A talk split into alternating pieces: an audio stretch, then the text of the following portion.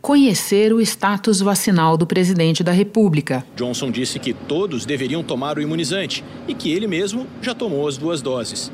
Jair Bolsonaro então fez que não com o dedo e disse ainda não. Se depender do Palácio do Planalto, só daqui a 100 anos.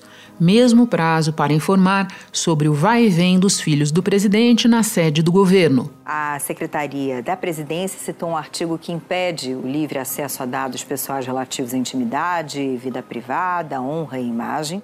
Outro segredo: para quem os donos do Congresso estão distribuindo dinheiro público. Bolsonaro manteve no orçamento do ano que vem as chamadas emendas de relator, que seguem critérios menos transparentes na aplicação do recurso público. Pode esquecer também dos números que supostamente fundamentaram as mudanças na Previdência o Ministério da Economia determinou sigilo aos estudos que serviram de base para essa proposta da reforma. Ou mesmo de simples informações técnicas que pautam decisões rotineiras do governo. Pareceres jurídicos emitidos por todos os ministérios que forem enviados para orientar a Presidência da República na sanção ou veto de projetos aprovados no Congresso são considerados sigilosos pelas próximas décadas, os brasileiros tampouco saberão como foi possível um militar da ativa participar de comício do presidente e ficar tudo por isso mesmo. 100 anos, gente, é o tempo que o Exército considera que deve ter de sigilo para o processo administrativo já arquivado contra o general Eduardo Pazuello.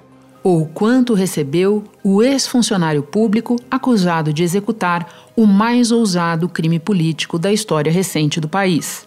Polícia Militar do Rio de Janeiro impôs sigilo de até 100 anos sobre pagamentos feitos para o sargento reformado Rony Lessa, acusado de matar a vereadora Marielle Franco. No momento em que o maior marco legislativo em prol da transparência completa 10 anos, o Brasil está ganhando um instrumento para que a população possa acompanhar as ações do governo e cobrar resultados. A lei de acesso à informação vai valer para municípios, estados e a administração federal. O cidadão pergunta, nem que seja só por curiosidade, sem explicar por que quer saber.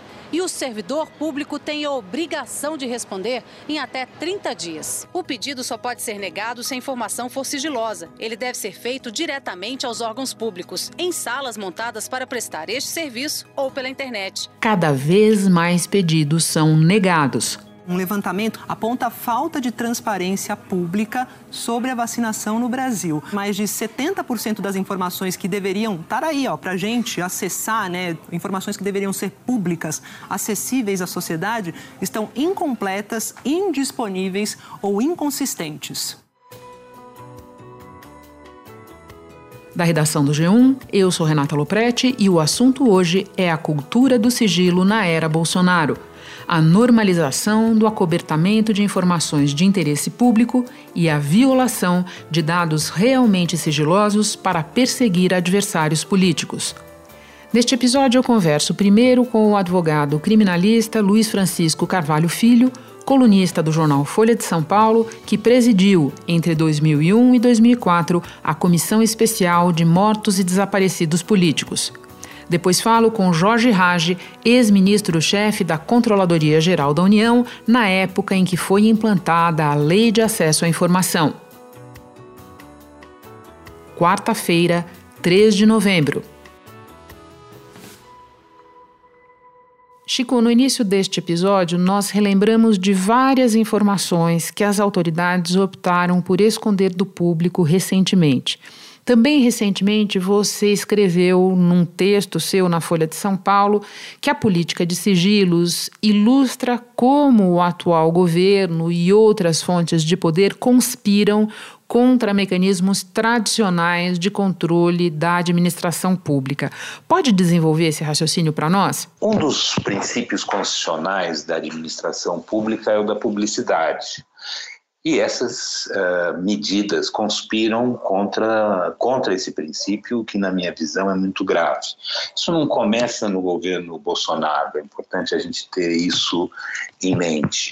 Eu diria a você que é um, assim como para a liberdade de imprensa é sempre bom para os outros, a liberdade de a transparência de informações da administração pública é sempre bom para os outros. Para quem está no poder nunca é. Então outros governos também tentaram conter isso Uh, mas Bolsonaro está fazendo isso de uma forma muito, uh, muito aguerrida e sistemática. Do que você vê de mais recente, quais são os exemplos que mais te chamam a atenção? Os exemplos são até caricatos, né? Quer dizer, você proibir, por exemplo, por 100 anos a divulgação de informações sobre o processo administrativo que envolveu o ex-ministro Pazuello por ter participado de uma, de uma manifestação política, o que é proibido uh, pela Constituição. Eduardo Pazuello foi absolvido de um processo disciplinar por ter participado de uma motocada com o presidente Jair Bolsonaro, subiu num carro de som e até falou ao microfone,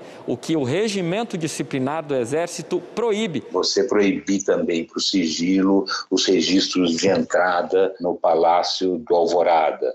Você proibir o registro de a divulgação de, de entradas dos filhos do presidente no Palácio do Planalto. A Secretaria-Geral da Presidência da República impôs sigilo de até 100 anos sobre a relação de quais filhos de presidentes têm ou tiveram, desde 2003, crachás de acesso ao Palácio do Planalto. A decisão engloba filhos dos ex-presidentes Lula, Dilma e Michel Temer, além do atual presidente Jair Bolsonaro. A carteira de vacinação do presidente Jair Bolsonaro e por aí vai. É uma, são mecanismos que conspiram contra a transparência de maneira muito clara. A lei de acesso e, como você lembrou há pouco, o próprio preceito constitucional definem que a publicidade é a regra. O sigilo é, ou pelo menos deveria ser, exceção.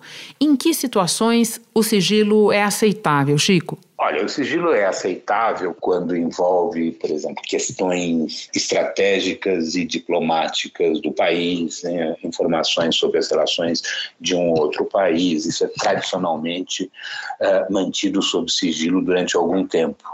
Isso faz parte, na minha visão, das regras do jogo. Agora, pelo que você conta, então, praticamente nenhum dos exemplos que nós citamos neste episódio se enquadram nessa categoria, né? Não, não, nenhum. O Brasil tem uma tradição, as Forças Armadas no Brasil têm uma tradição uh, de sigilo que, que me parece exagerado. Já que você chegou nas Forças Armadas, Chico, você mencionou o sigilo imposto ao processo disciplinar que resultou na absolvição do general e ex-ministro da Saúde Eduardo Pazuello.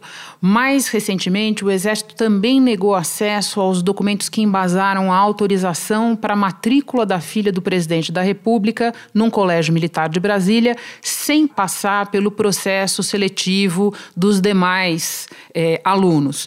Em que medida a presença maciça dos militares no governo, muita gente diz que este é, na verdade, um governo militar, é, ajuda a explicar o atual estado de coisas. A influência militar do atual governo trata com naturalidade coisas que nós não consideramos naturais.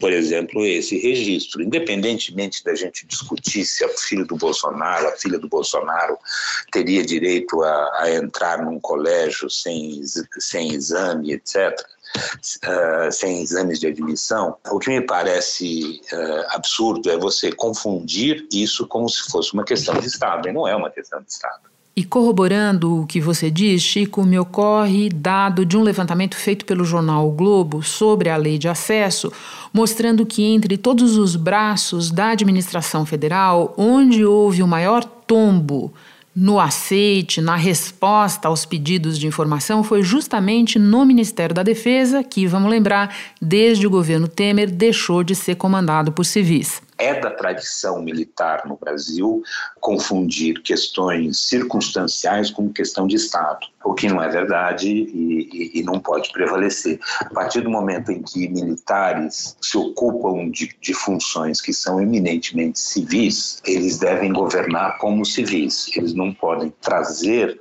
para a administração pública regras uh, de sigilo que não existem na administração. Chico, se de um lado o governo alega sigilo, sigilo para reter um monte de informações, de outro, o próprio presidente da República é investigado por ter vazado dados de um inquérito conduzido pela Polícia Federal. Em agosto, o presidente divulgou nas redes sociais a íntegra de um inquérito da Polícia Federal que apura suposto ataque ao sistema interno do Tribunal Superior Eleitoral em 2018 e que, conforme o próprio tribunal, não representou qualquer risco às eleições. O que esse tipo de contradição revela sobre a forma com que esse governo entende ou não entende a transparência? Essa é a, a corrupção absoluta do princípio, né? Quer dizer, você se, se utilizar da capacidade que você tem de obtenção de informação para uma política de vazamento para cumprir defesa de seus próprios interesses. Eu acho que aí nós entramos no caminho da delinquência política. O TSE quer saber se Bolsonaro cometeu crime previsto no Código Penal de divulgar sem justa causa informações sigilosas ou reservadas, assim definidas em lei, contidas ou não nos sistemas de informações ou banco de dados da administração pública. A pena prevista é de detenção de um a quatro anos e multa. A partir do momento em que autoridades usam uh, informações privilegiadas em benefício próprio, uh, aí nós temos um problema uh, muito sério. No caso da imposição de sigilos centenários para o cartão de vacinação do presidente ou para os crachás de acesso ao Planalto concedidos aos filhos dele, o governo tem usado um artigo da Lei de Acesso que preserva informações consideradas pessoais, relativas à intimidade, à honra, à imagem. Tratando-se de agentes públicos, até que ponto cabe esse argumento? Não existe, veja bem, na minha visão, uh, autoridades públicas eh, elas abrem mão destes sigilos, diferentemente das pessoas comuns. Das pessoas comuns, um presidente da República ele não pode se basear nesses princípios para proteger a informação. A questão do Pazuello, por exemplo, não tem nada a ver com honra, vida privada, etc. Tem a ver com a participação de um general em uma manifestação política, que, o que é proibido pela Constituição da República. Tem mais um aspecto interessante digamos assim, o bolsonarismo e o próprio presidente batem muito na tecla da liberdade individual como soberana. Muitas vezes é, esse argumento é invocado, inclusive nessas discussões sobre sigilo. Ao mesmo tempo, o governo não tem nenhum pudor de ferir a liberdade de opinião para perseguir os seus críticos, por exemplo, ou mesmo para ameaçar a integridade física de jornalistas, como nós vimos em episódios recentes a gente vive com o governo Bolsonaro uma situação surrealista que às vezes ele posa uh, de vítima uh, de, uma, de um regime autoritário. Ele está proibido de dizer aquilo que pensa. Na verdade, nós não temos, uh, não existe nada como isso. O que existe são restrições uh, legais a abusos muito claros, apologia de crime, fake news, etc. Ao fim da cúpula do G20, enquanto outros governantes davam entrevistas coletivas, o presidente Bolsonaro saiu para encontrar apoiadores perto da embaixada brasileira no centro de Roma. O presidente tratou de forma hostil os jornalistas. E os seguranças que estavam ao redor dele foram violentos com quem tentou fazer perguntas. Presidente! Caramba, o cara tá empurrando, gente. Oh, meu Deus, Presidente, por que, que o senhor não foi de manhã no evento do G20? Como? Você precisa ter vergonha na cara. Presidente, por que, que o senhor não foi de manhã nos eventos do G20? Presidente, vergonha na cara, André, tira... Não! Ei, ei, ei! Perguntar o motivo de o presidente não ter participado de alguns eventos do G20 como outros líderes, o correspondente da Globo, Leonardo Monteiro, recebeu um soco no estômago. O repórter Jamil Chad, do UOL, estava filmando a violência contra os colegas para tentar identificar o agressor mas o segurança o empurrou, o agarrou pelo braço para torcê-lo e levou o celular.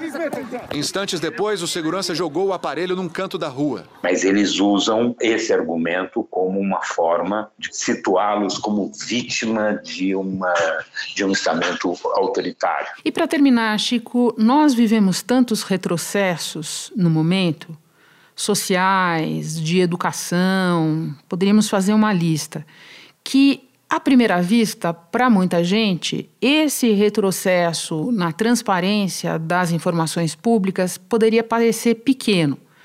Mas você identifica que eu sei um movimento maior em curso. Eu te peço para explicar que movimento é esse e que ameaça ele representa para a democracia. O Bolsonaro tem desferido os ataques uh, praticamente diários, sistemáticos contra a Constituição. Os ataques que ele proferiu contra o Judiciário, contra o Supremo Tribunal Federal, contra a Justiça Eleitoral, que, que ele supostamente suspendeu durante, durante esse período, né? como se nós estivéssemos uh, num recreio escolar. Os, uh, ele fingiu que fez as pazes com seus inimigos e tem poupado a, a justiça e o poder judiciário de ataques. Mas isso, uh, os ataques que ele já proferiu são por si só ataques à Constituição que ele combate o tempo todo. Ele tem praticado crimes contra a segurança nacional, oriunda do próprio regime militar, é uma situação absurda,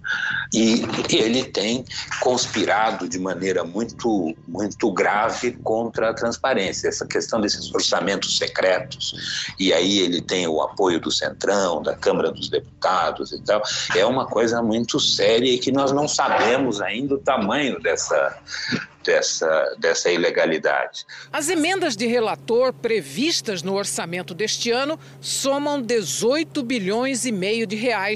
Mas, diferentemente das emendas individuais de deputados e senadores, não seguem critérios transparentes. Na prática, a destinação desses recursos é definida em acertos informais entre parlamentares aliados e o governo federal. O esquema, que passou a ser chamado de orçamento paralelo, tem sido usado pelo governo para ampliar sua base de apoio no Congresso. Há também outros tipos de sigilo que já vêm diante de antigamente que podem estar uh, criando problemas para a administração pública muito sérios.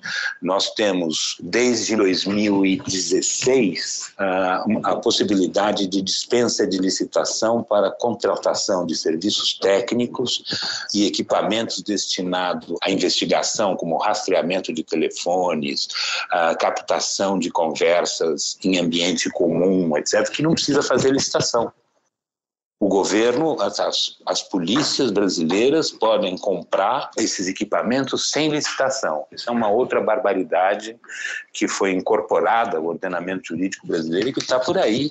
E o governo Bolsonaro com toda a sua intenção de perseguir uh, adversários, pode estar utilizando uh, esse tipo de mecanismo, de ocultar a capacidade investigatória do Estado brasileiro. Chico, muito obrigada pela conversa, pelos esclarecimentos todos. Bom trabalho para você. Para você também, bom dia. Hora de falar com o ex-controlador-geral da União, Jorge Rage. Ministro, o senhor chefiava a Controladoria Geral da União no governo Dilma quando a Lei de Acesso à Informação foi promulgada. Resgata para nós essa memória. Qual era o ambiente em 2011 para a transparência, num momento em que dezenas de outros países já contavam com uma lei desse tipo? Olha, nós vínhamos aí num, numa crescente evolução em matéria de medidas de transparência e de anticorrupção, e nos integramos, assim, o Brasil se integrou naquele momento em toda essa mobilização internacional. Né? Participamos do lançamento do OGP, que é a parceria por governo aberto, que foi lançada pelo presidente Obama juntamente com a presidente Dilma na época. O Brasil foi um dos primeiros países convidados a essa nova iniciativa. Participávamos do GIFT, que era uma outra iniciativa específica sobre transparência fiscal, além, obviamente, das três grandes convenções internacionais é, de enfrentamento da corrupção e do suborno, que tinham uma cláusula fortíssima em matéria de transparência, como não poderia deixar de ter. É nesse contexto, no caldo dessa movimentação, que surge a ideia de elaborar o, o anteprojeto da lei que veio a ser a, a LAI no governo Dilma. Todos os brasileiros poderão consultar documentos e informações da administração pública. Cada órgão público terá que publicar no site informações completas sobre decisões e gestão orçamentária. A Lei de Acesso à Informação, que acaba com o sigilo eterno dos documentos públicos. Agora, eles podem ser guardados por no máximo 50 anos. Até hoje, esses documentos eram mantidos em segredo por 30 anos, mas esse prazo poderia ser prorrogado várias vezes. E juntavam-se aí, digamos, duas, duas forças, duas tendências. Uma da qual é, eu participava mais diretamente é, por estar na Controladoria Geral da União, juntamente com outros órgãos engajados no enfrentamento da corrupção, da improbidade, etc. E, de outro lado, algo, outros setores cujo móvel principal era a busca do resgate da verdade encoberto no período da ditadura brasileira. Né? Foi nesse clima que surgiu a, a LAI. E antes, ministro, o que é que preparou terreno para a nossa lei de acesso à informação? Outros diplomas legais que têm a ver com transparência também tiveram um papel importante inclusive a Lei Complementar número 131, conhecida como Lei Capiberibe, que estabeleceu a obrigatoriedade para os estados e municípios uh, seguirem na linha do que a União estava fazendo que era a criação do portal da transparência. Os gastos do governo finalmente podem ser fiscalizados pela internet. A lei da transparência obriga União, estados e municípios com mais de 100 mil habitantes a divulgar diariamente como o dinheiro público está sendo usado. As assembleias legislativas e os tribunais de contas vão verificar o cumprimento da lei. O desrespeito pode até suspender repasses de dinheiro e o cidadão também vai poder fiscalizar a Lei Complementar 131 tratou do que hoje nós chamamos transparência ativa, aquilo que o, o órgão público toma a iniciativa de divulgar espontaneamente, independente de pedido, porque ele tem a obrigação de saber que aquilo é importante para a sociedade conhecer. São as informações sobre receita, sobre despesa, é, sobre contratos, licitações, pagamentos, tudo isso. E, de outro lado, a coisa mais nova no momento, que era a transparência passiva. Eram os procedimentos que o, que o órgão público tinha que obedecer para que ele pudesse atender a demanda específica de cada cidadão de cada jornalista, de cada parlamentar, no seu interesse específico de ter acesso a determinado documento aquela informação. E a nossa produção pediu para a SPTrans, por meio da Lei de Acesso à Informação, o número de multas que a Prefeitura deu para as concessionárias este ano. E dados inéditos obtidos pela Globo News através da Lei de Acesso à Informação revelam que em 2020, 75% dos mortos em confronto com agentes do Estado eram negros. Ministro, dez anos depois, nós vemos órgãos do próprio Estado compartilhando informações falsas e usando todo o recurso para não divulgar informações de interesse público. O que é que aconteceu de lá para cá? Que desafios o senhor enxerga hoje? A grande questão hoje é você entender a, o acesso à informação em tempos de fake news.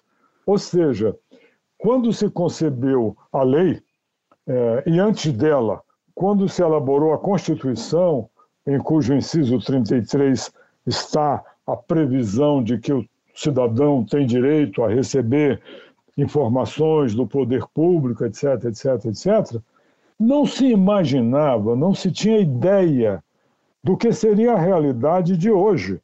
Tá? 30 anos depois da, da Constituição, é, 10 anos depois da Lei de Acesso à Informação.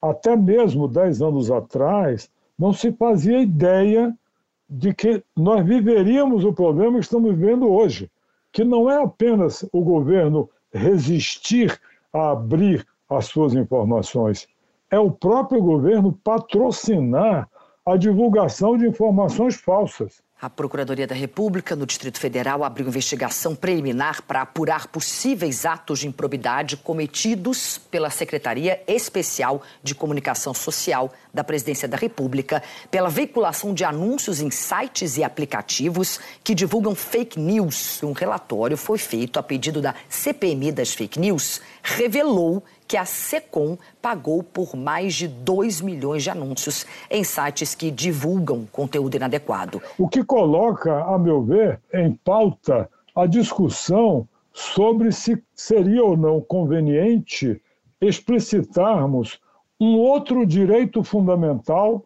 no artigo 5 da Constituição, que é o direito à informação verdadeira. Essa é uma questão, eu diria hoje, mais grave do que as resistências a conceder acesso às informações naturais, normais, verdadeiras, detidas pelos órgãos públicos.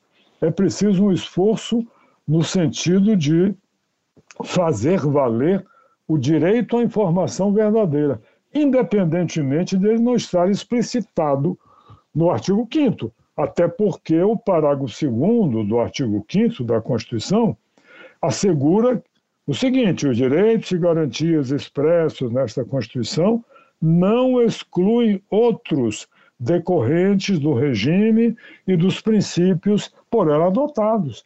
E o princípio democrático, obviamente, implica no direito à verdade. Ministro, muito obrigada por compartilhar o seu conhecimento e a sua experiência conosco. Bom trabalho para o senhor. Eu que agradeço. Bom trabalho para vocês também. Este foi o assunto podcast diário disponível no G1, no Globoplay ou na sua plataforma de áudio preferida.